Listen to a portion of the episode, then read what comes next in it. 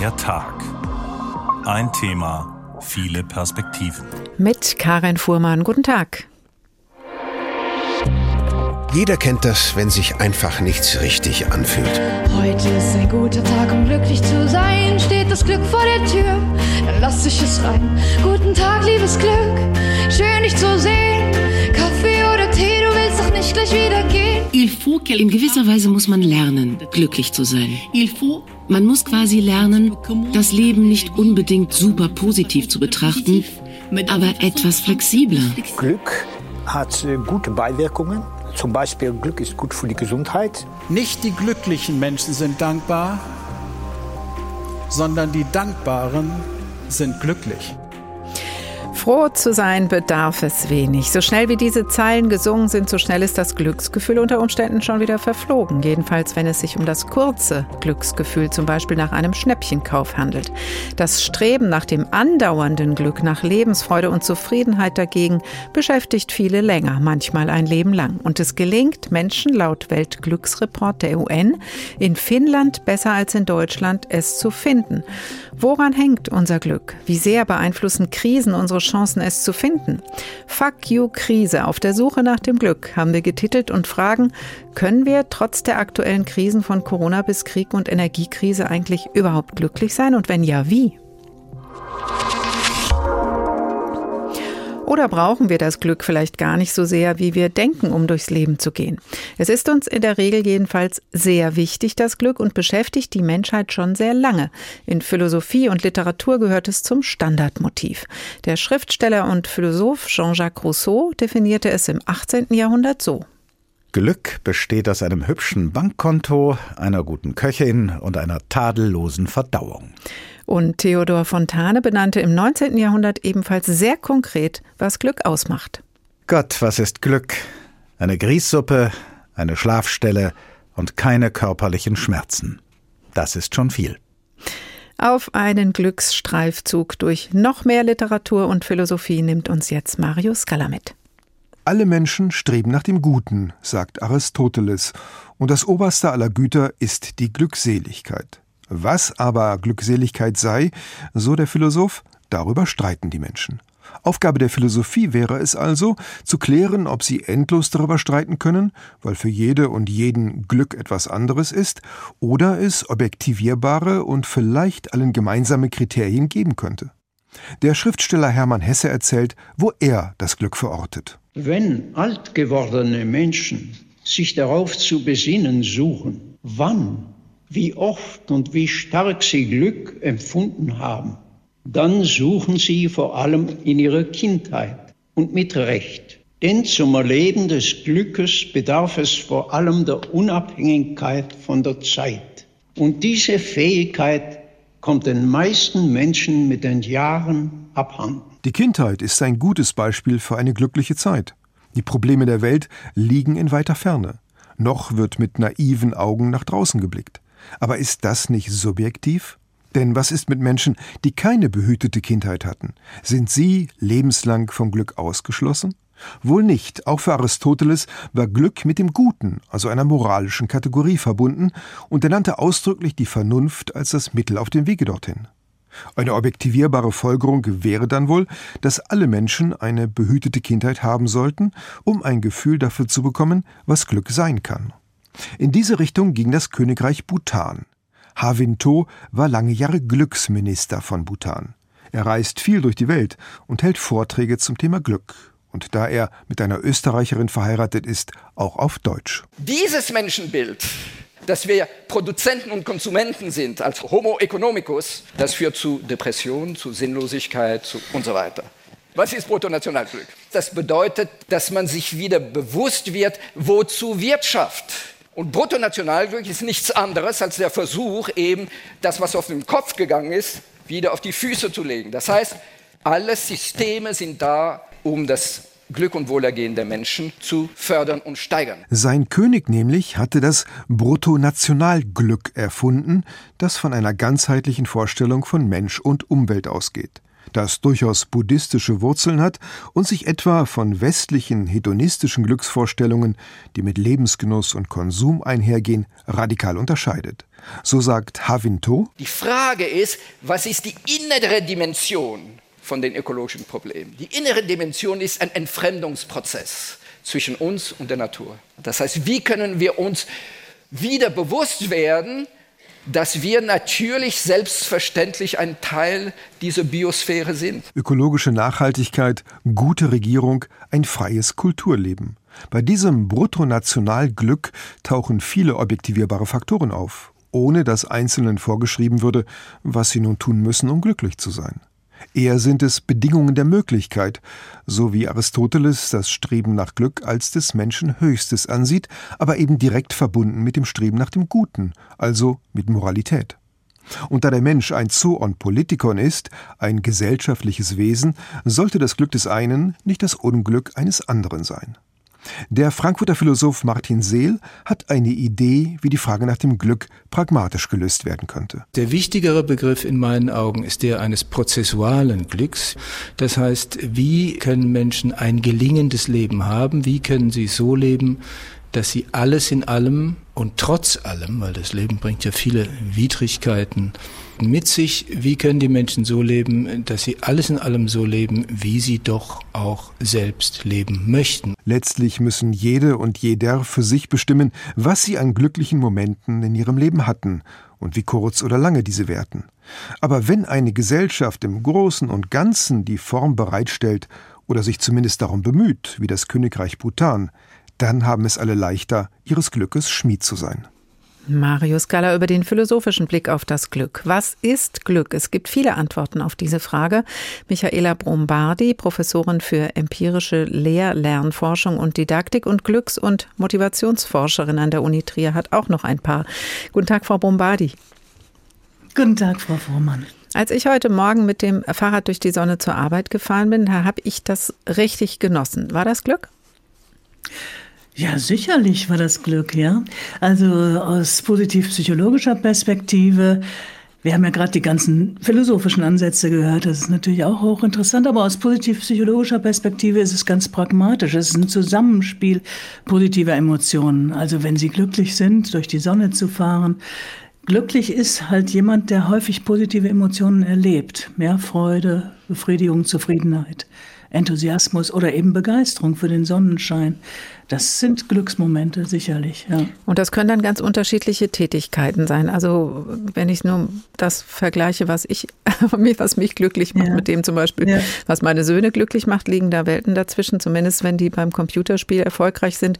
Damit kann ich nicht viel anfangen. Also es kommt ähm, auf die Persönlichkeit an, aber es führt zum selben Glücksgefühl. Ja, es kommt auf die Persönlichkeit an, es kommt auf die Interessen an, auf die Charakterstärken und so weiter. Ja, es führt zum selben Glücksgefühl, denn das ist natürlich neurobiologisch, neurowissenschaftlich begründbar. Wir haben, wenn wir glücklich sind, spezifische Neurotransmitter, die ausgeschüttet werden und Hormone, ja, die für Motivation stehen, für Zufriedenheit und oh, für Nähe, für Vertrautheit, ja. Und das sind eben bei Hallo, jetzt höre ich Sie gerade nicht mehr. Sie mich noch? Jetzt ja? hören wir Sie wieder. Mhm. Ja? Also wir waren bei der Vertrautheit. Ja, Vertrautheit. Und diese Neurotransmitter, die sind halt zuständig für unsere Glücks- oder Zufriedenheitsgefühle, für unsere Motivation. Also beispielsweise Dopamin für Motivationszustände, Serotonin für die, unsere Zufriedenheit und Oxytocin auch. Ja? Also ob ihr Sohn Computer spielt und da sehr erfolgreich ist oder sie durch die Sonne fahren mit dem Fahrrad, die neuronalen Strukturen sind sehr ähnlich, nämlich die gleichen Neurotransmitter und Hormone. Hm. Und wenn ich jetzt die Sonne geschenkt kriege und mein Sohn vielleicht für den Erfolg beim Computerspiel sich sehr, sehr lange damit beschäftigt hat oder hart dafür gearbeitet, in Anführungsstrichen, wie ich jetzt vielleicht am Klavier, wenn ich ein Stück übe, sind das andere Vorgänge im Gehirn? Ja, das sind andere Vorgänge im Gehirn. Wenn man sich sehr bemüht, wenn wir uns sehr bemühen, um einen, einen Zielzustand zu erreichen, dann ist es Dopamin. Das Dopamin ist sozusagen der Neurotransmitter, der Motivation freisetzt. Und wenn wir dann die Sache erreicht haben, dann wird Serotonin frei, also das, die Zufriedenheit. Ja? Wir können aber auch dieses Zufriedenheitsgefühl haben ohne spezifische Leistungsanstrengungen. Das, das ist durchaus möglich, wenn die Sonne scheint und wir können es wahrnehmen. Also es ist ein Prozess, der Wahrnehmung dann, ja, mhm. in dem wahr, dass der Moment so schön ist. Ja. Jetzt haben Sie schon verschiedene Begriffe genannt, die mit dem Glück zusammenhängen. Einer war die Zufriedenheit. Wenn jetzt alle mhm. da nach diesem längerfristigen Glück streben, wo ist denn dann der Unterschied zur Zufriedenheit als Lebensziel? Ja, also in der Forschung sprechen wir auch gar nicht so sehr von Glück, wir sprechen von Wohlbefinden. Wohlbefinden also als längerfristige Zufriedenheit. Der Unterschied ist, dass dieses Glücksgefühl nur ein kurzer Kick ist häufig, ja?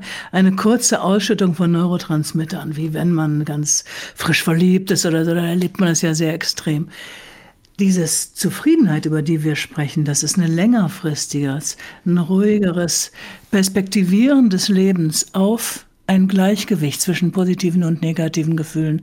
Also wir versuchen, ein, ein Gleichgewicht herzustellen zwischen unserer negativen Wahrnehmung, die häufig sehr dominant ist, ja, weil das Negative hatte häufig unser Leben gerettet, wenn wir es wahrnehmen konnten. Also fokussieren wir uns darauf. Aber wenn wir versuchen, ins Gleichgewicht zu kommen, dann eben ist das sehr viel gesünder ja, für die also für die kardiovaskulären Effekte, also für die Herz-Kreislauf-Systeme und so weiter. Also glückliche Menschen leben deshalb auch länger, ja, mhm. weil sie eben eine längerfristige Perspektive haben und versuchen, in einem Gleichgewicht von positiven und negativen mhm. Gefühlen zu leben. Jetzt sind Sie Präsidentin der Deutschen Gesellschaft für positiv-psychologische Forschung und auch selbst Glücksforscherin. Was Sie jetzt beschrieben haben, sind ja so verschiedene Formen von Glücksempfindungen oder Gefühle, die mit dem Glücksempfinden zusammenhängen. Ist das denn so ganz unabhängig vom Typ, vielleicht auch von Genen oder von meinem Umfeld, wie gut ich dieses Gleichgewicht, von dem Sie gerade gesprochen haben, Frau Brombardi, herstellen kann zwischen den positiven und den eher belastenden Gefühlen? Ja, es ist nicht unabhängig von den Genen. Wir wissen aus der Forschung, dass ungefähr die Hälfte des Glücksempfindens tatsächlich auch genetisch determiniert ist, also genetisch bestimmt ist. Ja? Aber die weiteren 40 Prozent zunächst mal, die sind abhängig von unserem eigenen Verhalten und dann noch die fehlenden 10 Prozent von unserer Umwelt. Das heißt also ungefähr die Hälfte unseres Glücks, nämlich unser Verhalten und unsere Umwelt. Ja, auf die haben wir Einfluss. Also das heißt, unser Glück hängt zu starken Anteilen auch von uns selbst ab. Mhm. Und dieser genetische Fakt, ja, Entschuldigung, ja. Ja, das wäre jetzt für mich interessant, nochmal anzuknüpfen, wenn wir wirklich zur mhm. Hälfte darauf Einfluss nehmen können, wenn wir unsere Tagfrage, die Frage, die wir durch die Sendung ziehen, jetzt mal mit reinnehmen ins Gespräch. Ähm, wie gut kann man in dieser krisenhaften Zeit auch glücklich sein und wie kann es gelingen, wenn ich sage, wenn Sie sagen, mit 50 Prozent können wir auch Einfluss nehmen, wie können wir das denn in so einer Situation jetzt gerade tun? Ja, also in der Forschung haben sich fünf Elemente als ganz entscheidend herausgestellt, zurzeit in krisenhaften Situationen. Was müssten wir uns selber also sagen? Zunächst mal, achte auf deine positiven Gefühle. Achte darauf, wirklich die Freude wahrzunehmen, die Liebe, die Nähe, die Vertrautheit mit Menschen. Achte einfach darauf, ja? Das ist das Erste. Das Zweite ist, dass wir warmherzige Verbindungen brauchen. Also verbinde dich mit warmherzigen Menschen, mit Menschen, die dir beistehen und denen du beistehen kannst, ja, durch kleine Momente der Nähe, durch, ja, wir sagen, wir sprechen über Micro Moments of Love oder, ja, oder, oder zufällige Akte von Freundlichkeit, also einfach mal mit dem anderen sehr freundlich und warmherzig umgehen. Das ist das Zweite. Äh, das Dritte ist, dass wir in dieser Zeit, auch wenn es noch so schwer ist, derzeit aktiv bleiben sollten, um nicht in die Hilflosigkeit zu rutschen. Ja? Das Gefühl von Hilflosigkeit ist ganz stark statistisch assoziiert, also zusammenhängend mit negativen Gefühlen, mit Depression und mit Traurigkeit. Aber mhm. wenn wir selber aktiv sind, also Ziele haben für den heutigen Tag, ja, mhm. für diese Woche, also für kurze Zeiträume zur Zeit, wenn wir Ziele haben, dann sind wir schon ein ganz Stück weiter. Äh, und ja, also, also bei, bei viertens. Mhm. Ja, viertens, genau. Dann mh, viertens wäre genau, sorge gut für dich selbst. Also Selbstsorge ist ein ganz wichtiges Thema. Ja? Einen Moment der Auszeit sich zu nehmen, sich hinzusetzen, in Ruhe einen Kaffee zu trinken, einen Tee, in Ruhe über irgendwas nachzudenken, ein Stück spazieren zu gehen oder zu joggen, sich zu bewegen, also für sich selbst gut zu sorgen. Ja, und das Fünfte ja, und das fünfte ist natürlich Humor. Also wir wissen aus vielen Untersuchungen jetzt im Zusammenhang auch mit der Pandemie, dass Menschen, die auch ab und zu irgendetwas noch humorvoll wahrnehmen konnten und sich über irgendwas wirklich lustig austauschen konnten, also das Lustige wahrzunehmen, dass die, die wesentlich besser durch diese schwierige Zeit gekommen sind. Also Humor ist ganz, ganz wichtig. Das wissen wir auch. Zum Beispiel aus den Krankenhäusern, wenn die Krankenhausclowns auftreten und den Kindern beistehen und so weiter. Ja, es ist wichtig, so kann es funktionieren. Lustig. Mit diesen fünf Punkten wird es auch in den krisenhaften Zeiten leichter, überhaupt zumindest mal momenteweise glücklich zu sein. Professor Michaela Brombardi, Glücks- und Motivationsforscherin an der Uni Trier, vielen Dank. So können wir also unserem Glücksgefühlen auf die Sprünge helfen. Fuck you Krise auf der Suche nach dem Glück. Sie hören der Tag. Wie unglücklich sein geht, das bringt Paul Watzlawick wiederum in seiner Anleitung zum Unglücklichsein den Interessierten nicht ganz ernst gemeint bei. Unter anderem so kann das gelingen. Setzen Sie sich in einen bequemen Sessel, möglichst mit Armstützen. Schließen Sie die Augen und stellen Sie sich vor, in eine reife, saftige Zitrone zu beißen. Mit etwas Übung wird Ihnen die imaginäre Zitrone bald das wirkliche Wasser im Munde zusammenlaufen lassen. Bleiben Sie im Sessel sitzen, weiterhin mit geschlossenen Augen, und verschieben Sie Ihre Aufmerksamkeit von der Zitrone auf Ihre Schuhe. Es dürfte nicht lange dauern und Sie werden bemerken, wie unbequem es eigentlich ist, Schuhe zu tragen. Gleichgültig wie gut sie bisher zu passen schienen, Sie werden nun Druckpunkte bemerken und sich plötzlich auch anderer Unannehmlichkeiten bewusst werden, wie Brennen, Reiben, Krümmen der Zehen, Hitze oder Kälte und dergleichen. Üben Sie, bis das bisher selbstverständliche und bedeutungslose Tragen von Schuhen ausgesprochen unangenehm wird. Kaufen Sie sich dann neue Schuhe und bemerken Sie, wie sie im Laden einwandfrei zu passen schienen, nach kurzem Tragen aber dieselben Beschwerden erzeugen wie die alten. Paul Watzlawick weiß, wie das Unglücklichsein funktioniert, später mehr aus der Anleitung zum Unglücklichsein. Über das Glück machen sich nicht nur Philosophen und Psychologinnen Gedanken, auch die UNO denkt darüber nach, was ein glückliches Leben ausmacht und misst sogar das Glück in verschiedenen Ländern, wie Anne Bayer berichtet. Zunächst einmal müssen wir satt sein. Die UNO sagt, dazu brauchen wir mindestens 2500 Kalorien pro Tag. Dann natürlich trinken. Und generell brauchen wir viel Wasser. Hier hat die UNO einen Verbrauch von 100 Litern am Tag festgelegt. Dann ein Dach über dem Kopf und zwar mindestens 6 Quadratmeter Wohnraum. Und dann noch einen Platz zum Kochen. Wichtig ist auch eine Schulbildung und zwar mindestens sechs Jahre lang. Das alles sind laut UNO die Grundbedingungen zum Glücklichsein. Und darüber hinaus hat die Glücksforschung natürlich noch ganz bestimmte Faktoren erhoben, die uns dabei helfen, glücklich zu sein.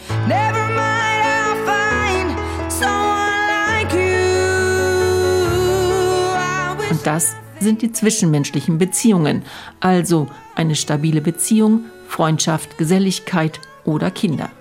Aber auch eine gute Gesundheit und einen den eigenen Fähigkeiten entsprechenden Beruf und damit einhergehend auch ausreichend Geld zur Erfüllung der Grundbedürfnisse. Soweit die Wissenschaft. All diese Grundbedürfnisse scheinen vor allem die Menschen in Finnland am meisten erfüllt zu bekommen. Zumindest sind sie laut dem World Happiness Report, dem Weltglücksreport der Vereinten Nationen für das Jahr 2021, die glücklichsten Menschen weltweit. Und das schon seit drei Jahren. Deutschland liegt hier auf Rang 14. Womit das zu tun hat, das fragt man am besten zwei Finnen selber. Jari aus dem Norden Finnlands fängt an. Ja, ich denke und ich glaube, dass die Finnen sind die glücklichsten Menschen im Welt. Ich denke, das Erste, warum das ist so, ist wegen unserer Natur, unserer Freiheit. Wir haben keinen Krieg. Ich denke, dass auch unsere Sprache ist ganz lustig. Das macht auch so Spaß. Wir gehen angeln, wir gehen langlaufen. Und auch so, dass wir haben so wenig Leute, wir haben so viel Platz in Finnland. Wir haben Wald, wir haben Wasser und dann wir haben auch die Bergen. Hei, minun nimeni on Tuula, tulen Suomesta ja olen onnellinen suomalainen. Ich bin Tuula, ich komme aus Puumala am Saimasee. Im Winter, ja, es ist kalt und auch äh, dunkel und das ist nicht schön. es ist angestrengend, aber dann haben wir Sauna.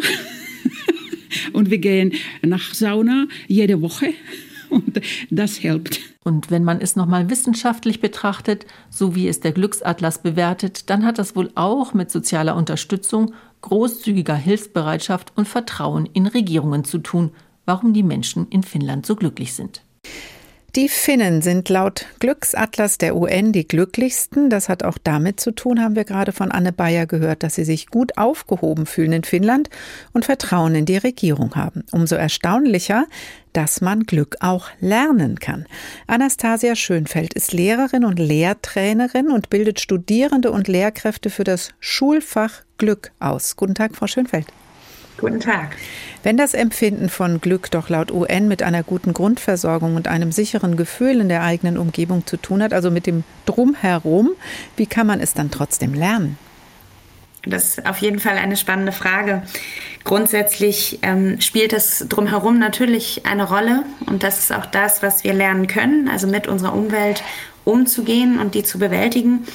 Und ebenso können wir aber auch lernen, wie wir für uns selbst sorgen können und wie wir in dem Rahmen, der uns gegeben ist, wie wir den gestalten können, wie wir dort resilienter werden können, mit unseren Emotionen und Bedürfnissen umgehen lernen, aber eben auch Charakter ausbilden bzw. bilden und Stärken und auch Schwächen weiterbilden. Und es geht gar nicht so sehr in Richtung Selbstoptimierung, sondern vielmehr ein Leben gestalten und sich in der eigenen Haut beziehungsweise in dem eigenen Umfeld so wohl zu fühlen, dass man auch selbst darauf Einfluss nehmen kann, in dem Rahmen, in dem es möglich ist. Also überhaupt erstmal Spielräume erkennen, die vielleicht dann doch da sind. Richtig.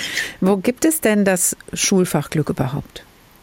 Also das Schulfach Glück begründet vom Dr. Ernst Fritz Schubert, der das ähm, auch durch seine Dissertation wissenschaftlich aufbereitet hat und weit recherchiert hat, wie das in der Psychologie, auch Philosophie, auch in der Entwicklungspsychologie und Pädagogik überhaupt möglich ist, Wohlbefinden zu lernen oder sich darin weiterzuentwickeln.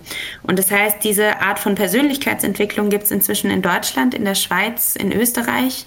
Und es sind bisher schon über 2000 Lehrerinnen und Lehrer bzw. Studierende ausgebildet, die natürlich das nicht nur im Rahmen von Schulfach Glück, sondern auch in ihren anderen Fächern äh, mit einfließen lassen. Das heißt, es spielt dann in andere Schulfächer hinein. Das klingt ja auch ganz sinnvoll, wenn Sie das so beschreiben. Aber was genau passiert denn da? Verändert sich der Blick auf die Inhalte von den Kindern, Schülerinnen und Schülern oder auf das Lernen oder wirkt es auf die Motivation? Der Blick verändert sich bestmöglich. Ja, das können wir ja auch nicht ähm, vorbestimmen.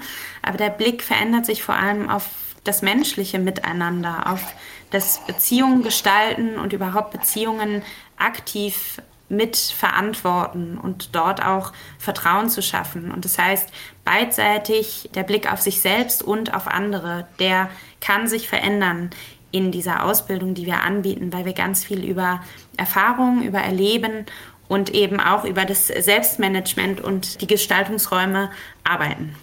Das kann ich mir jetzt ganz gut vorstellen, wenn ich jetzt an Sport- oder Musikunterricht denke. Ich tue mich noch ein bisschen schwer, das mir bei Mathe vorzustellen. Können Sie mir da helfen? Na, auch in Mathe oder in Deutsch oder wenn es um eine Gedichtanalyse oder vielleicht auch ein naturwissenschaftliches Problem geht, sind ja da auch Menschen im Raum miteinander. Und wenn diese Menschen nicht im Kontakt sind oder in Beziehung treten und äh, sich in diesem Raum zumindest so wohlfühlen, dass sie lernen können, dann ist jeder Inhalt, also egal welcher, ist dann obsolet. Und daher geht es in erster Linie darum, die Persönlichkeiten oder diese Menschen, die da zusammen sind, auch zusammen äh, zu bringen und, und ähm, so abzuholen, dass die sich wohlfühlen in einer Art von, dass sie lernen, auch für sich selbst zu sorgen. Also nicht, dass die Lehrkraft dafür zuständig ist, alle Wünsche zu erfüllen, sondern vielmehr ähm, sie selbstständig und auch selbstbewusst ähm, werden zu lassen. Mhm, also Lernen ist nun mal Beziehung, da gibt es ja viel Forschung schon drüber. Also es hat was mit Selbstbewusstsein, Selbstwahrnehmung zu tun, damit auch mit Motivation. Und wie lernen das Ihre Lehrkräfte, das ja zu implementieren in Ihren Unterricht? Das ist natürlich schwierig in einem oder zwei Sätze mhm. zusammenzufassen, aber äh, sie lernen es vor allem über die eigene Erfahrung und das eigene Erleben, weil wir, wenn wir uns selbst weiterentwickeln, viel mehr uns selbst auch spüren, beziehungsweise uns selbst wahrnehmen und damit unsere Bedürfnisse, das, was wir können, das, wer wir sind und was wir wollen, was wir brauchen. Und dann können das Schülerinnen und Schüler viel besser annehmen, weil wir viel mehr Mensch sind in dem, wie wir in den Unterricht reingehen und die auch merken, dass wir an uns arbeiten, ebenso wie wir es anbieten, dass die an sich arbeiten dürfen. Das heißt, es verändert auch das äh, Verhältnis zwischen Schülern und Schülerinnen und den Lehrkräften, weil auf einmal beide Menschen sind oder beide Gruppen sind dann Menschen, so hört sich das an. Es geht nicht mehr um Autorität und Gehorsam, wie mal zumindest ganz früher, sondern es ist, man nimmt sich als Menschen wahr, so verstehe ich das. Also es verändert sich eine Haltung. Richtig. Wir haben ja eine Frage, die wir durch unsere Sendung ziehen. Können wir trotz der aktuellen Krisensituation glücklich sein? Und wenn ja, wie? Was können Sie denn aus Ihrem Ausbildungsgang zum Schulfach Glück uns da allen mitgeben vielleicht? Das ist natürlich eine sehr große Frage. wie, wie machen wir das jetzt? Also es gibt keine wirkliche Anleitung. Also es gibt kein, ähm, ich arbeite von A bis Z alles ab und dann bin ich glücklich, sondern es ist vielmehr ein mit sich selbst auseinandersetzen. Und das heißt, wenn ich verstanden habe oder wenn ich zumindest ähm, das Instrument kennengelernt habe, dass ich selbst auf meine Emotionen gucken kann, und das bedeutet vor allem auch auf die negativen, denn wenn es uns gut geht, brauchen wir ja keine Anleitung. Aber wenn wir die Basisemotionen wie Angst, Wut und Trauer für uns kennengelernt haben, die wir alle kennen, das ist ja rein menschlich. Aber wenn wir merken, wie wir damit umgehen können, weil das tatsächlich auch das oder die Arbeit von dem Ernst Fritz Schubert ist, ähm, zu schauen, wie können wir denn diese Bedürfnisse, die dahinter stehen, dass wir also Angst verspüren oder Wut oder Trauer, das, wie können wir denn das eigentlich für uns ganz subjektiv und ganz individuell auch wiederherstellen?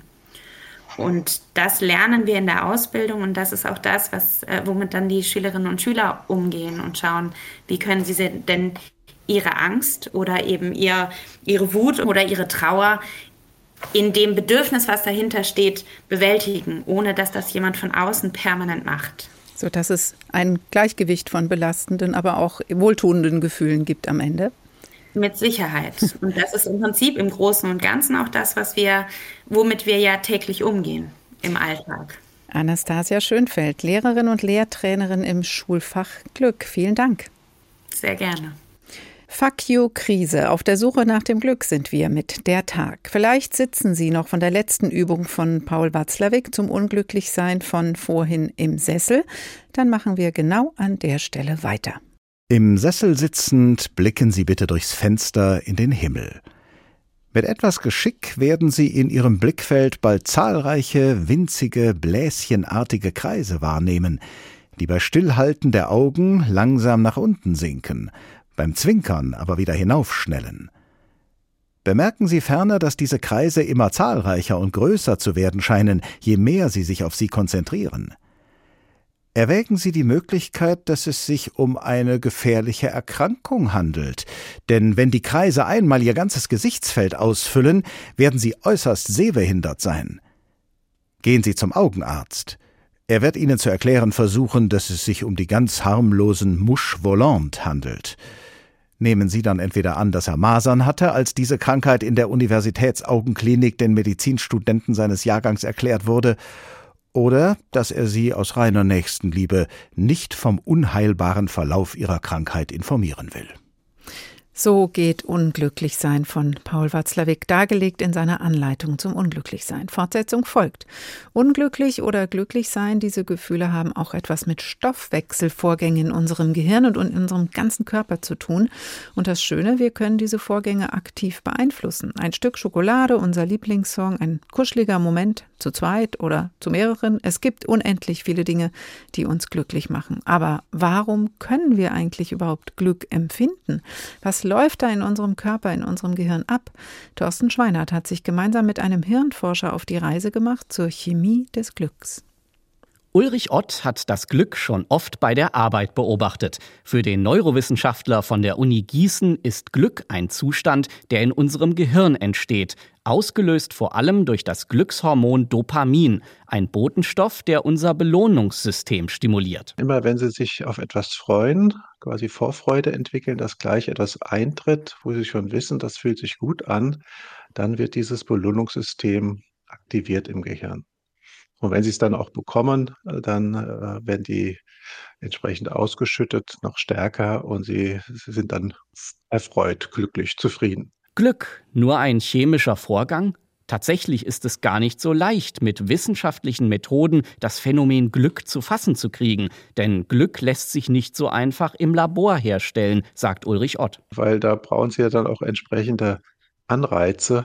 Oft wird das dann über Geld gemacht, äh, dass irgendeine Belohnung in Aussicht gestellt wird. Das ist allerdings nicht so ein intensives Glück, wie Sie das vielleicht im Privaten kennen, wenn Sie eine geliebte Person wieder treffen nach langer Zeit oder umarmen oder so etwas. Also das ist experimentell nicht so leicht in den Griff zu bekommen. Als Neurowissenschaftler beschäftigt sich Ulrich Ott schon lange mit der Frage, wie sich Meditation und Yoga auf unser Gehirn und unser Wohlbefinden auswirken. Also Praktiken, die eigentlich eher aus dem religiös-spirituellen Bereich kommen. Doch die Wissenschaft kann inzwischen zeigen, Yoga-Übungen sind nicht nur gesund, sie können auch glücklicher machen. Da gibt es sehr viele Studien dazu, die das bestätigen, dass da die Stimmung sich verbessert, dass die Leute zufriedener sind, auch Glücksgefühle ausgelöst werden. Regelmäßige Yoga-Übungen fördern die Ausschüttung von Endorphinen, also Glückshormonen. Und eine aktuelle Studie belegt zudem, Yoga setzt Anandamid frei, das sogenannte Glücksmolekül, ein körpereigener Stoff, der ganz ähnlich wirkt wie Cannabis. Was im Kontext von Yoga ganz interessant ist, weil Ananda ist der Sanskrit-Begriff für Glückseligkeit. Sanskrit, die heilige Sprache der Brahmanen und Yogis. Bei vielem, was uns glücklich macht, hält die Wirkung nur sehr kurz an, weshalb wir immer mehr davon wollen. Mehr Schokolade, mehr Sex, mehr Glückshormone. Beim Yoga dagegen steht eine Form von Glück im Mittelpunkt, die langfristig wirkt. Das Glück, mit sich selbst im Einklang zu sein. Das ist verbunden mit Selbsterkenntnis und auch tiefen Einsichten in äh, die Natur der Wirklichkeit. Und es geht eigentlich mehr um dieses dauerhafte Glück von innerer Erfüllung und Harmonie. Als Neurowissenschaftler fasziniert Ulrich Ott, wie präzise die Yogis schon vor Hunderten von Jahren die Vorgänge in unserem Geist und Gehirn erforscht und beschrieben haben. Mit diesen Anleitungen kann heute jeder, der möchte, für sich ausprobieren, ob Yoga auch die eigenen Glückshormone ankurbelt. Das ist teilweise auch mit viel Anstrengung verbunden. Aber wenn Sie dann am Ende von so einer Yogastunde auf dem Rücken liegen in so einem Zustand von tiefen Entspannung, äh, dann sind sie in so einem rundum zufriedenen Zustand, äh, den man durchaus auch als glücklich bezeichnen kann sagt der Hirnforscher Ulrich Ott und das kann ich nur bestätigen im Bericht von Thorsten Schweinhardt. Unglücksgefühle vertreiben, Glücksgefühlen Raum verschaffen. Wir können dafür etwas tun, haben wir gehört in dieser Sendung. Körperlich aktiv sein, zum Beispiel auch mental Einfluss nehmen. Professor Marin Urner ist Neurowissenschaftlerin, Medienpsychologin an der Hochschule für Medienkommunikation und Wirtschaft in Köln. Guten Tag, Frau Urner. Guten Abend, Frau Fuhrmann. Ihr Ansatz ist das dynamische Denken. Das hilft in diesen Zeiten. Was ist das? Ja, das dynamische Denken kann man eigentlich ganz gut zusammenfassen mit drei Zutaten. Und die erste Zutat lautet immer zu fragen, wofür statt wogegen. Weil ganz schnell verfallen wir und unser Gehirn immer in diesen ja, Abwehrmodus, dass wir sagen, wer schuld ist, was schlecht läuft. Also dieses wogegen sehr stark in den Fokus rücken. Eben mental, aber dann auch in Unterhaltung und natürlich dann auch in unserem Handeln. Wenn wir aber stattdessen uns immer wieder daran erinnern, nach dem Wofür zu fragen, kreiert das tatsächlich nicht nur Glücksgefühle, sondern eben auch die Motivation und ähm, entsprechend die Fähigkeit, Dinge zu tun, von denen wir vielleicht vorher dachten, dass wir sie gar nicht ändern können. Und das knüpft an die zweite Zutat an, dass wir neue Gruppen definieren müssen, also Koalitionen finden müssen, wo wir vielleicht noch gar nicht wussten, dass es gemeinsame Interessen und vielleicht auch Fähigkeiten gibt und enden dann mit der dritten und letzten Zutat, uns neue Geschichten zu erzählen. Also Geschichten des Gelingens und des Erfolgs und auch, wie wir es ja auch schon gehört haben, des Glücks vielleicht einfach auch mal zu hinterfragen. Also was macht mich wirklich glücklich und eben auch langfristig glücklich. Hm.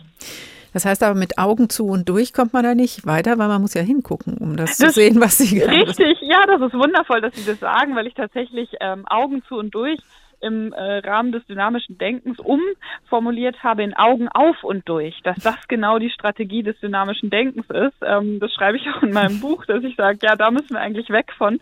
Ich habe dann irgendwo mal diesen Slogan gesehen, da ging es um eine Kunstausstellung und da war als Werbung dann Augen auf und durch und da dachte ich, ja, genau das meine ich.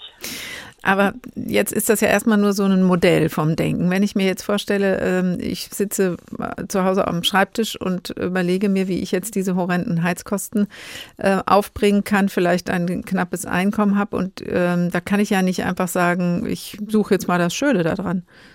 Das ist ganz wichtig. Es ist eben nicht nur ein Modell, sondern dieses Modell ist abgeleitet von ganz, ganz vielen Studien und Forschungsergebnissen der letzten Jahre, beziehungsweise mittlerweile kann ich sogar sagen Jahrzehnte, die genau das zeigen. Also ich habe versucht, diese drei Zutaten so zu strukturieren, dass sie auf ganz, ganz vielen empirischen, also wissenschaftlichen Daten, Erkenntnissen beruhen. Und da zeigt sich eben, wenn wir bei dem ersten vielleicht mal kurz so einen, so einen Einblick da reinzoomen machen, dass dieses Wofür statt Wogegen einen fundamentalen Unterschied macht, weil wir anders über Dinge nachdenken. Was meine ich damit? Wenn wir uns eben immer fragen, was kann ich tun? Zum Beispiel anhand von gestiegenen Rechnungen zu schauen, was möchte ich eigentlich erhalten? Was ähm, möchte ich vielleicht auch Neues oder anderes machen, statt zu fragen, was verliere ich, was wird mir weggenommen, dann ist es eben nicht nur einfach eine nette andere Art, über Dinge nachzudenken, sondern es kreiert wirklich eine andere Realität. Also, mehr, ganz, ganz, mhm. also ja. mehr zu schauen, was habe ich nicht, das kann man beiseite legen, sondern zu gucken, was habe ich. Genau richtig. Und auch, was möchte ich erreichen? Also dieses Wofür sowohl beim Status quo als auch perspektivisch bei dem, was noch kommen könnte. Sie zitieren dabei eine Sterbebegleiterin. Das fand ich einen interessanten Ausflug. ähm, ja. Was hat die Ihnen erzählt? Ja, also da auch basierend nicht nur auf ähm, den Gesprächen oder dem Gespräch, was Sie da erwähnen, sondern eben auch Studien, die gemacht werden mit Menschen, ähm, die am Sterbebett dann nochmal die Möglichkeit haben, das ist ja ähm, auch nicht immer gegeben, aber eben die Möglichkeit haben, ihr Leben nochmal zu reflektieren, sagt halt niemand, ähm, naja, hätte ich mal mehr gearbeitet, hätte ich mich mal mehr auf das konzentriert, was nicht läuft im Leben, hätte ich mal mehr Angst gehabt, hätte ich mal weniger Zeit mit Freunden und Familie verbracht. Und ich sage das jetzt bewusst so plakativ, aber das ist wirklich so die grobe Zusammenfassung von den Ergebnissen, die wir da haben, ja. Und das sich bewusst zu machen, eben schon vor dem Sterbebett und zu sagen, wie möchte ich eigentlich mein Leben leben und nicht, wie möchte ich es nicht leben. Das ist das, was, was sozusagen dieser fundamentale, ja, ich sage immer auch Schalter im Kopf umlegen. Die Formulierung kennen wir ja auch alle, ja. Fundamentale Umlegmodus ähm, des dynamischen Denkens, wie ich es dann nenne, ist und der dann auch wirklich ein, ja, nicht nur glücklicheres, sondern tatsächlich auch aktiveres und zufriedenstellenderes Leben mit sich bringt. Wenn wir jetzt ähm, eben in unserer Sendung auch besonders darauf schauen, wie man dieses glücklichere und zufriedene Leben auch in den aktuellen Krisen schaffen kann, wie würden Sie, wie würden Sie denn das dynamische Denken in diesen Kontext setzen? Ja, sogar noch zentraler, weil Krisen erstmal nichts anderes als ein Wendepunkt sind.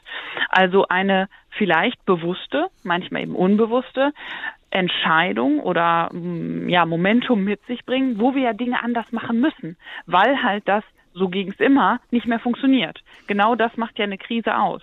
Es geht eben nicht mehr so weiter, wie wir dachten, es immer weitergehen würde.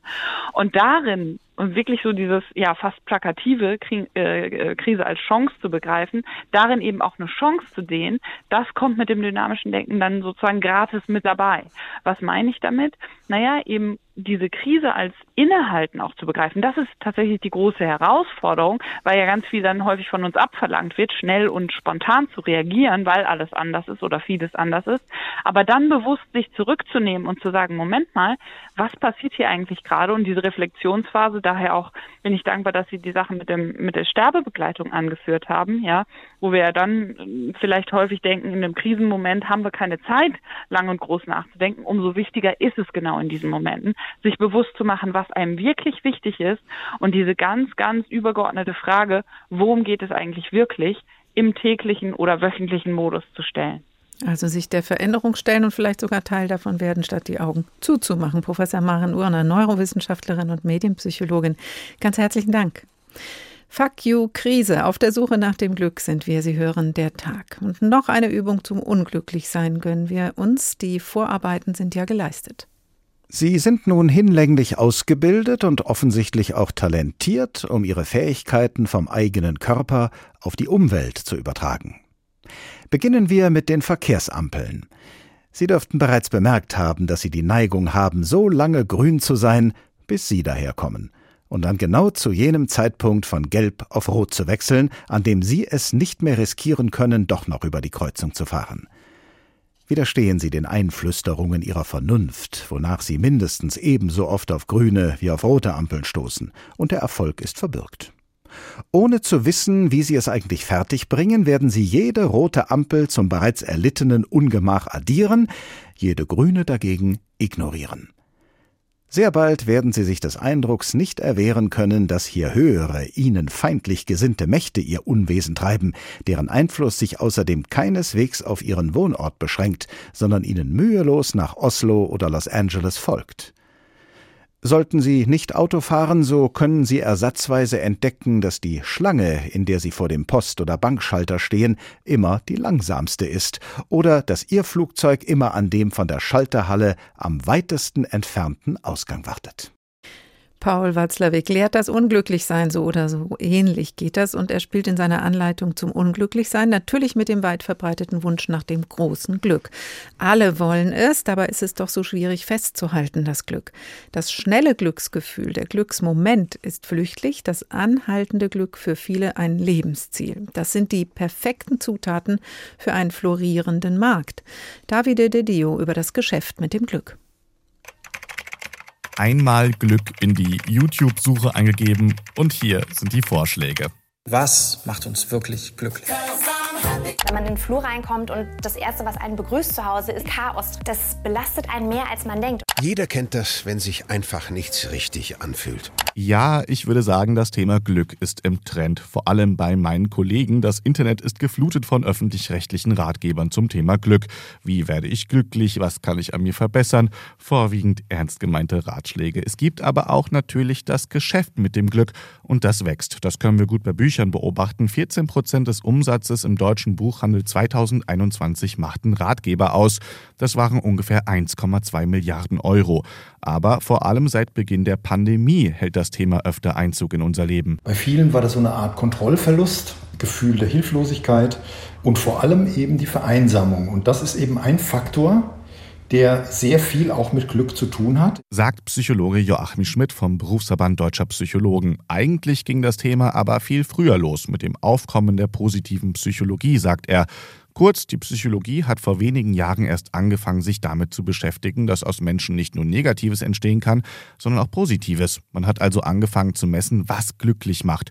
Die Ergebnisse daraus sind einfach. Erstens Probleme als Herausforderungen sehen, zweitens gute soziale Kontakte, drittens Dankbarkeit. Drei einfache Faktoren, die sich leicht in Ratgeber gießen lassen, sagt Schmidt. Und insofern sind diese Faktoren, die eigentlich wissenschaftlich belegt sind, natürlich dann ähm, auch mit, äh, wie soll ich sagen, Ursache dafür, dass es diese Ratgeber immer mehr gibt. Vor allem die persönliche, menschliche Beratung ist teuer.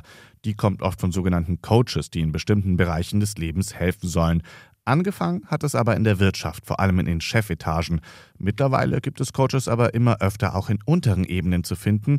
Ein Teil ihrer Arbeit, Mitarbeitende zufrieden und glücklich machen, sagt Michael Stephans, Leiter der Marburger Coaching-Studie. Er ist Wirtschaftswissenschaftler und er steht kurz vor der Veröffentlichung der Neuauflage seiner Studie und er hat ein neues Problem beobachtet. Immer mehr Menschen sind gestresst, nicht durch ihre Arbeit alleine, sondern durch äußere Einflüsse, Krieg, Inflation, alleine im Homeoffice sitzen.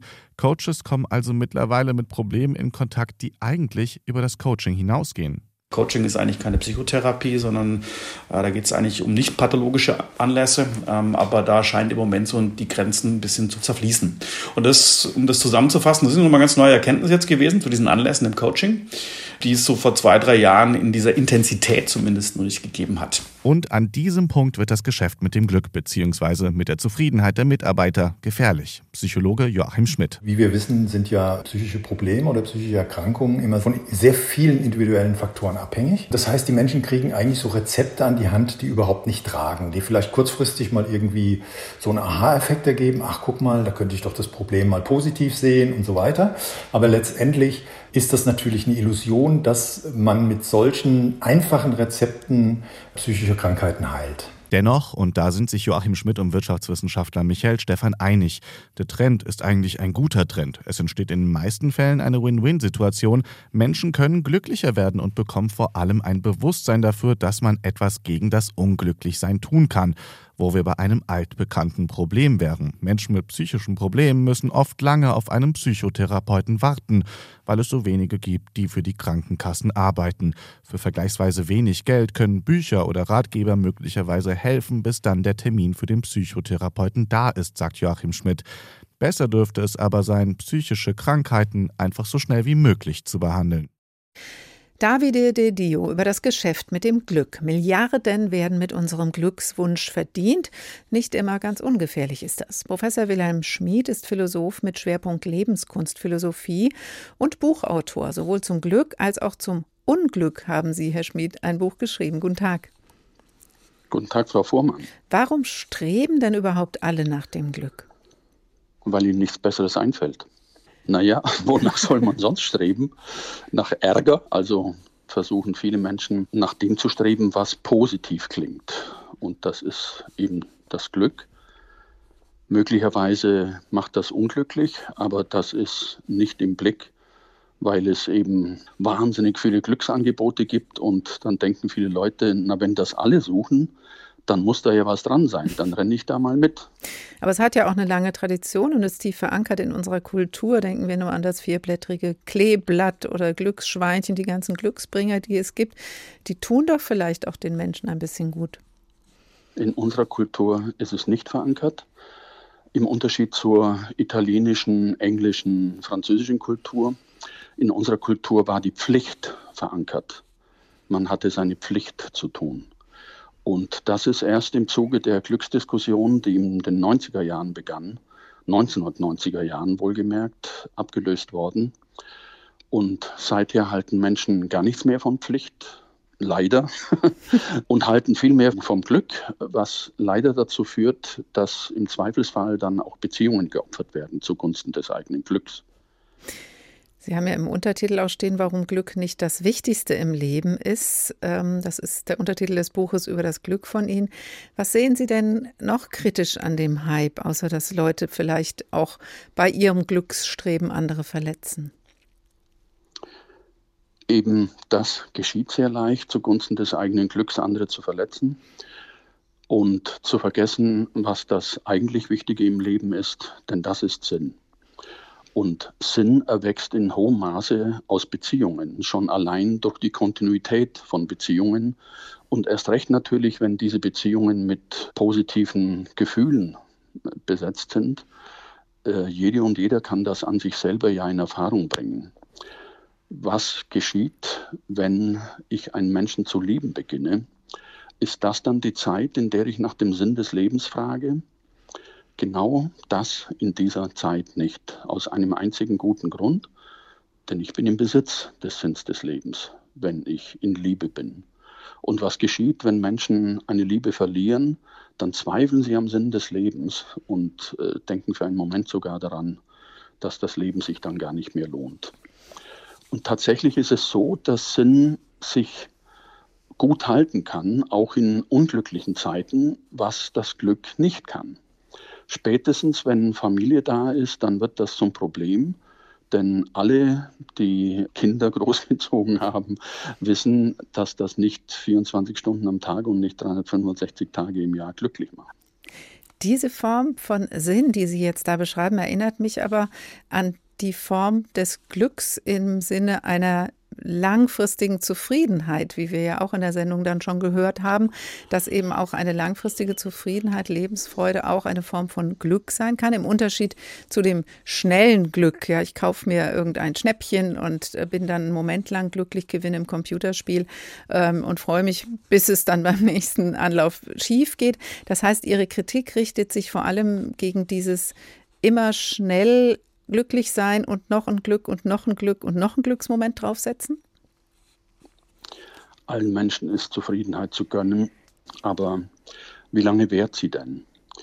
Das Leben hat es so eingerichtet, dass wir nicht in Zufriedenheit auf dem Sofa versinken. Und wir alle wissen doch ganz gut, was geschieht, wenn wir uns in Zufriedenheit zurücklehnen. Denn es soll schon was geschehen im Leben überhaupt. Es soll Entwicklung geben. Aber Entwicklung erwächst selten aus Zufriedenheit. Entwicklung erwächst eher aus Unzufriedenheit. Das Leben hat es so eingerichtet, wir müssen, wir müssen gar nichts, wir sollten nur vielleicht damit einverstanden sein. Es gibt halt zufriedene Zeiten, es gibt unzufriedene Zeiten. Und die Lebenskunst besteht nicht nur darin, gut glücklich sein zu können, sondern auch damit, mit Unglücklichsein zurechtzukommen, wenn es sich einstellt. Niemand bestellt das, aber geliefert wird trotzdem. Also nicht so einen Glücksstress oder eine Pflicht zum Glück zu entwickeln, die uns dann tatsächlich äh, immer weiter unglücklich sein lässt, sondern einfach auch mal ein bisschen Geduld zu haben? Ich darf ja mit sehr vielen Menschen Gespräche führen und äh, liebe das auch. Das ist immer wunderbar. Die ganze Welt geht auf, wenn man mit einem anderen Menschen spricht. Was kommt denn zum Vorschein bei Menschen, die sehr stark nach dem Glück streben? Die werden unglücklich. Also genau das Gegenteil stellt sich ein. Weil ideal ist es ja nie. Und Glücksmomente, die gibt es und die suche ich auch und die kriege ich auch. Dafür ist es wichtig zu wissen, was für einen selber äh, die glücklichen Dinge sein können. Und vieles davon kann man ja auch selber suchen. Äh, wenn mein Glück eine tägliche Tasse Espresso ist, das ist ja nicht so schwer. Wenn mein Glück ein tiefes Gespräch mit einem sehr guten Freund oder einer Freundin ist, das lässt sich arrangieren. Aber daraus besteht dann das Leben nicht durchgängig. Wenn wir zurechtkommen mit den Zeiten dazwischen, mit dem Alltag, mit den grauen Zeiten, dann werden wir letzten Endes mehr Sinn in unserem Leben haben und gar nicht nötig haben, nach dem Glück zu fragen. Klingt so, Herr Schmid, als bräuchten wir neben der Liebe und diesen Glücksmomenten, von denen Sie sprechen, ähm, und dem Sinn, von dem Sie sprechen, auch ein bisschen Gelassenheit. Gelassenheit ist immer gut, ja. Gelassenheit kommt von lassen von dem Verb lassen, ist zum Substantiv gemacht worden, schon im Mittelalter. Und darin besteht auch ein Geheimnis der Gelassenheit, wenn du es schaffst, manches lassen zu können. Also zum Beispiel guter Rat, lass es dein Gegenüber verbessern zu wollen und anders haben zu wollen. Du möchtest das doch für dich selber auch nicht unbedingt. Lass es einfach etwas ändern zu wollen, was du jetzt partout nicht ändern kannst. Versuch was Gutes daraus zu machen, wenn es irgendwie geht. Das ist ein Teil der Gelassenheit. Und Glück gehört für Sie dann eher so dazu, das kommt dadurch und man sollte es nicht zu, ich sag mal, zu gestresst verfolgen.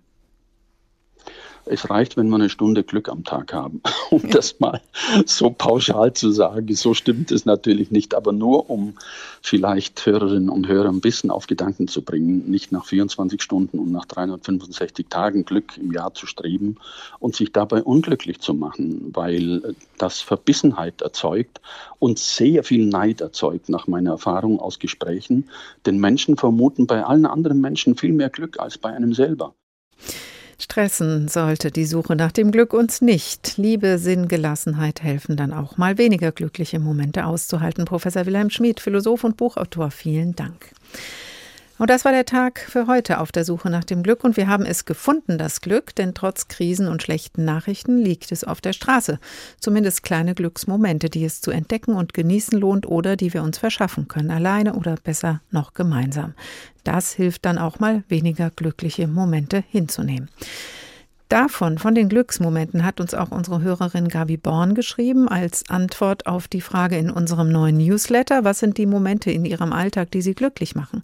Sie schrieb, auch wenn der Krieg in der Ukraine mich sehr beschäftigt, ich denke, gerade in solchen Zeiten ist es wichtig, sich kleine Auszeiten zu nehmen, um nicht an der Situation zu verzweifeln und stark zu bleiben. Ich finde mein Glück, sagt Gabi Born, wenn ich draußen in der Natur bin, am liebsten weit ab von Motorengeräuschen mitten im Wald. Vielen Dank für diese Antwort und auch ein Danke an die anderen, die uns geschrieben haben. Mehr Antworten und natürlich eine neue Frage finden Sie in unserem nächsten Newsletter.